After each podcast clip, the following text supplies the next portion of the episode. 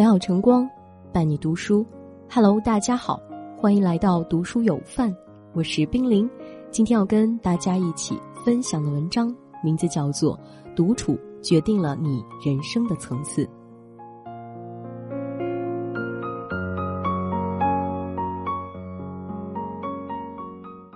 庄子说：“独与天地精神往来。”人只有在独处之时，方能拨开迷雾，看清生命的真相。层次越高的人，越喜欢独处。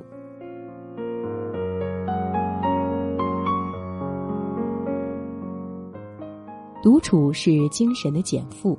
人们总花很多时间去进行无用的社交，或者给自己安排满满的忙碌行程。其实很多时候是在害怕，如果不那么做，就可能会失去什么。梭罗说过一句话：“一个人越是能放下许多事情，他越是富有。能在自己的独处时间里放下一切喧嚣和繁华的人，至少在精神上，他必定是真正的富有。”著名的影视演员陈道明偏爱独处，他在一次采访时说：“独处是一种美德，可以让人内心得到净化。越是不在意得失的人，层次便越高。”他们善于独处，远离人群时，也一样是让别人望尘莫及的模样。都说，若是得失缠绕于脑，重压于心，生命便无法安宁。其实，得也好，失也好，他们并不会因为你思虑得多就会有所改变。正如《安静的力量》中所说：“放空是解决麻烦必要的方式。将手机丢到一边，不妨试试独处、静坐的生活。”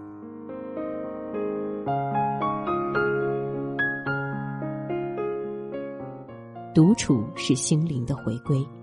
网上曾流传一个小故事：你是砍柴的，他是放羊的。你和他聊了一天，他的羊吃饱了，你的柴呢？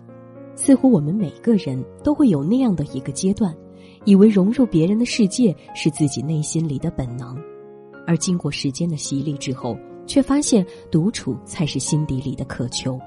看到过一段话：你站在喧嚣的人群里，抬头看烟花绚烂。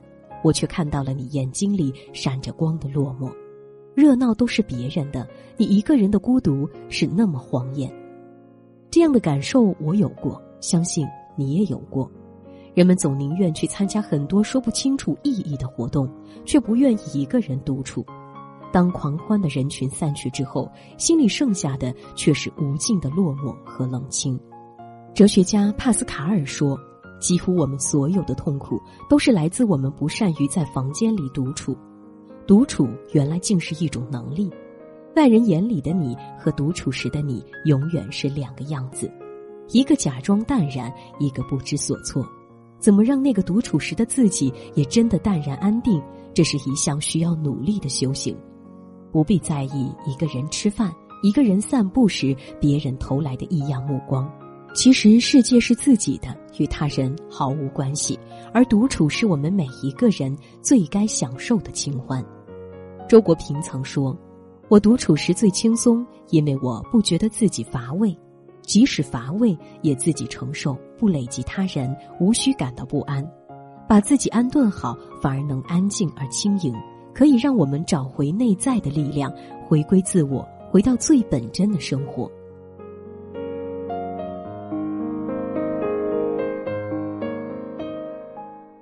独处是灵魂的升华。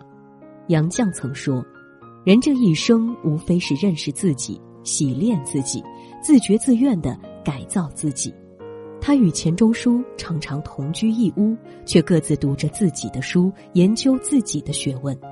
在他看来，只有不断的在独处中找到自己，才是人生中的大事。当他经历过人生磨难和流离波折，变成垂暮老人之后，依然静谧淡然，不急不躁的度过了自己的后半生。周国平曾经这样评价他：他在细心的为他的灵魂清点行囊。独处对于这位看透世事的老人来说，是一种与世界交手的形式。独处不是孤独，而是一种选择。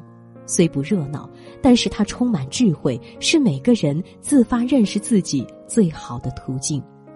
在独处的时间里，认真踏实的做好当下的事，不迷失过去，也不惊恐于将来，也不要着急让生活给予你所有的答案，留一点耐心，那些美好总会在你不经意的时候盛装出现。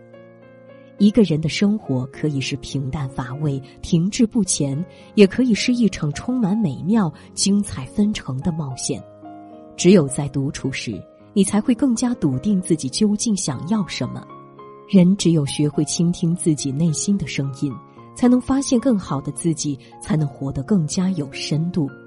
那些真正能让自己得到增值、获得升华的时间，很多时候都来自于一个人独处的时光。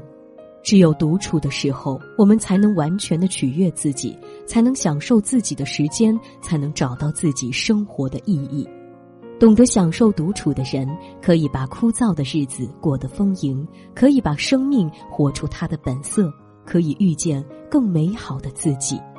别害怕独处，别拒绝独处，因为那既能融入得了繁华，也能享受独处的时光，其实是你人生里。最好的时光。每辆火车前进必须沿着轨道，跟随着记号往平淡或热闹。每一辆火车是累了就随时能停靠，我迈向目标。却又想要走。我从来不害怕天崩或者地塌，我其实活得很潇洒，我每天都重新出发。可是我不快乐，真的。